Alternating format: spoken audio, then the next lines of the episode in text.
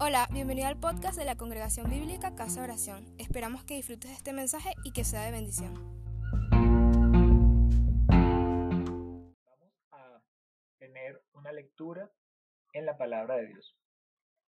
A continuación, la lectura de la palabra de Dios en el Evangelio según San Marcos, el capítulo 9, versículos 33 al 50. Leemos en el nombre del Padre, del Hijo y del Espíritu Santo. Y llegó a Capernaum, y cuando estuvo en casa, les preguntó, ¿qué disputabais vosotros en el camino? Mas ellos callaron, porque en el camino habían disputado entre sí quién habría de ser el mayor. Entonces él se sentó y llamó a los doce y les dijo, si alguno quiere ser el primero, será el postero de todos y el servidor de todos. Y tomó a un niño y lo puso en medio de ellos y tomándole en sus brazos, dijo, El que reciba en mi nombre a un niño como este, me recibe a mí. Y el que a mí me recibe, no me recibe a mí, sino al que me envió. Juan le respondió diciendo, Maestro, hemos visto a uno que en tu nombre echaba fuera demonios, pero se lo, pero no nos sigue, lo prohibimos, porque no nos seguía. Pero Jesús les dijo, no se lo prohibáis, porque ninguno hay que haga milagro en mi nombre que luego pueda decir mal de mí, porque el que no es contra nosotros, por nosotros es. Y cualquiera que os diere un vaso de agua en mi nombre, porque sois de Cristo, de cierto os digo que no perderá su recompensa. Cualquiera que haga tropezar a uno de estos pequeñitos que creen en mí, mejor le fuera que se le atase una piedra de molino al cuello y se arrojase en el mar. Si tu mano te fuere ocasión de caer, córtatela. Mejor es entrar en la vida manco que teniendo dos manos ir al infierno, al fuego que no puede ser apagado, donde el gusano de ellos no muere y el fuego nunca se apaga. Si tu pie te fuere ocasión de caer, córtatelo. Mejor es entrar en la vida cojo que teniendo dos pies ser echado al infierno, al fuego que no puede ser apagado, donde el gusano de ellos no muere y el fuego no se apaga. Si tu ojo te fuere ocasión de caer, sácalo. Mejor te es entrar en el reino de Dios con un ojo que teniendo dos ojos ser echado al infierno donde el gusano de ellos no muere y el fuego nunca se apaga, porque todos serán salados con fuego, y todo sacrificio será salado con sal. Buena es la sal, mas si la sal se hace insípida, ¿con qué la sazonaréis? Tened sal en vosotros mismos, tened paz los unos con los otros. Amén. Maravillosas las enseñanzas de nuestro Señor y vamos a tratar de sintetizar un poco una enseñanza de acá. El Señor nos habla en su palabra de cómo comportarnos entre nosotros como sus hijos y cómo comportarnos en cuanto al seguir al Señor. Dice que si alguno pretende ser el primero, entonces tendría que ser el postrero, tenía que ser el servidor de todos. Así que entre nosotros, mis amados, no debe haber nunca una pretensión de querer ser mayor que otros, sino que al contrario, tenemos que hacernos como los niños. Más aún, el Señor nos dice acá que cuando nosotros recibimos a un niño en su nombre es como si lo recibiéramos a Él. Pero no solamente eso, sino recibirlo a Él es recibir al que le envió. Entonces, nosotros tenemos que estar atentos a las instrucciones de Jesús y recibir siempre en nuestras vidas su enseñanza y seguirle, depender de Él, confiar en Él como niños, pero confiar en Jesús también es confiar en el Padre.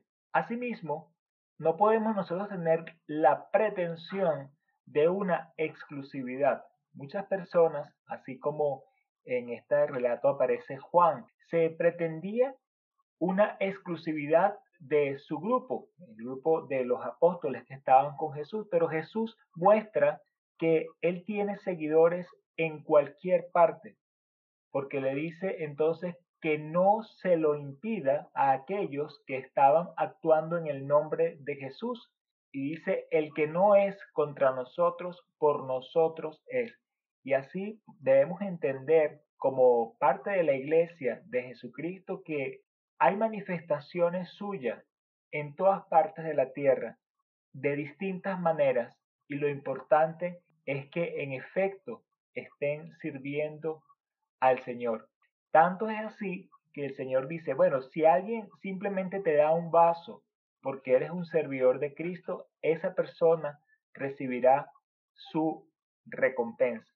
También nos habla el Señor de los tropiezos. No seamos tropiezos los unos para los otros, porque el ser tropiezo es tan fuerte que el Señor nos dice acá, es preferible que se ate una piedra de molino y se lance al mar. Es decir, estamos hablando que el ser tropiezo a uno de los que ha creído en el Señor es tan fuerte que prácticamente lo compara a un suicidio.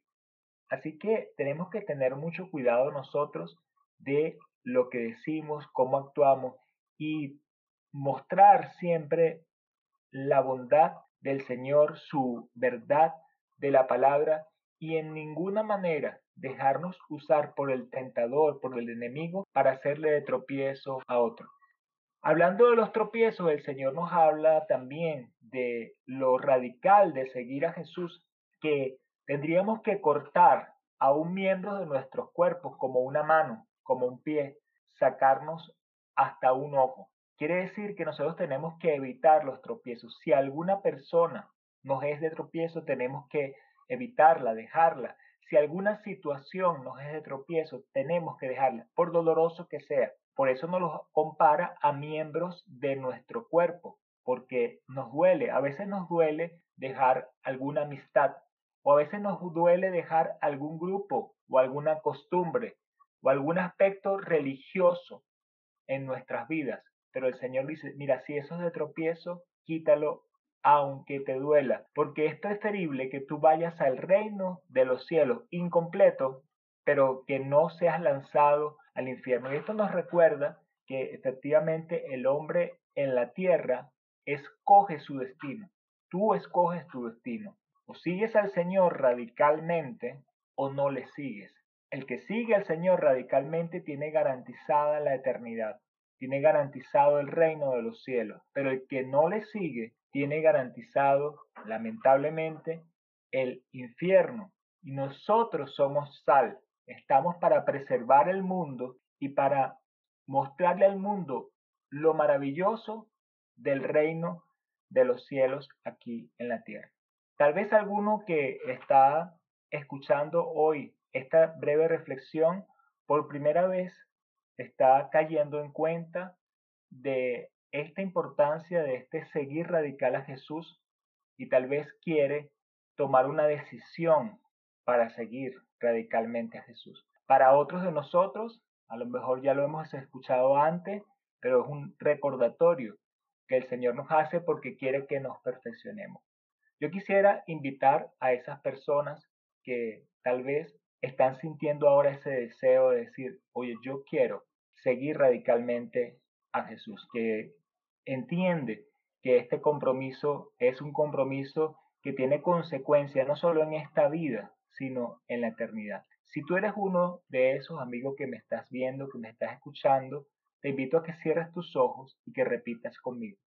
Amado Jesús, hoy me confronta tu palabra y entiendo que yo decido ahora dónde pasar mi eternidad. Yo quiero pasar la eternidad contigo en el reino de los cielos. Por eso decido, Señor, recibirte a ti. Porque sé que al recibirte a ti, recibo al Padre que te envió. Y decido seguirte radicalmente, cortando todas las cosas que me son de tropiezo sea una amistad, sea una costumbre, sea una religión, sea un pensamiento personal, aunque me duela, decido hoy seguirte radicalmente. Te doy las gracias porque tú me garantizas la vida eterna. Te invito a que tomes en las riendas de mi vida y decido seguirte desde ahora y para siempre. Amén. Amén.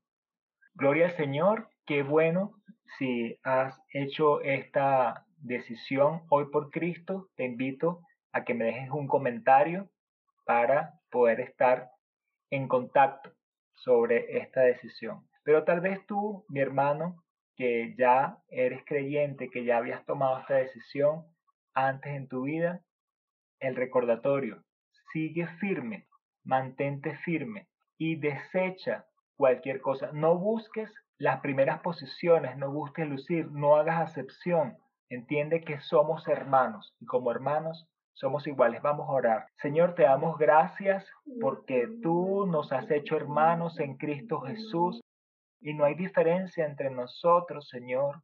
Te damos gracias, mi Dios, porque tenemos hermanos, Señor, a lo largo y ancho de toda la tierra, Señor, por todas las generaciones, Señor, en distintas congregaciones, en distintas expresiones de fe, Señor, y todas igualmente te agradan a ti, Señor, porque tú dices, Señor, el que no es contra nosotros, por nosotros es, Señor. Nosotros estamos por ti y sabemos, mi Dios, que muchos otros están por ti. Bendecimos, Señor, la iglesia de Cristo expansida en la tierra. Bendecimos a tu pueblo, Señor, en el nombre de Jesús. Bendecimos esa sal de la tierra para que esa sal, Señor, siga preservando a la humanidad, Señor, y siga salando y siga, Señor, llevando y dando gusto, Señor, produciendo hambre y sed, Señor, por tu palabra, por tu reino, Señor. Te damos muchas gracias, Dios, por este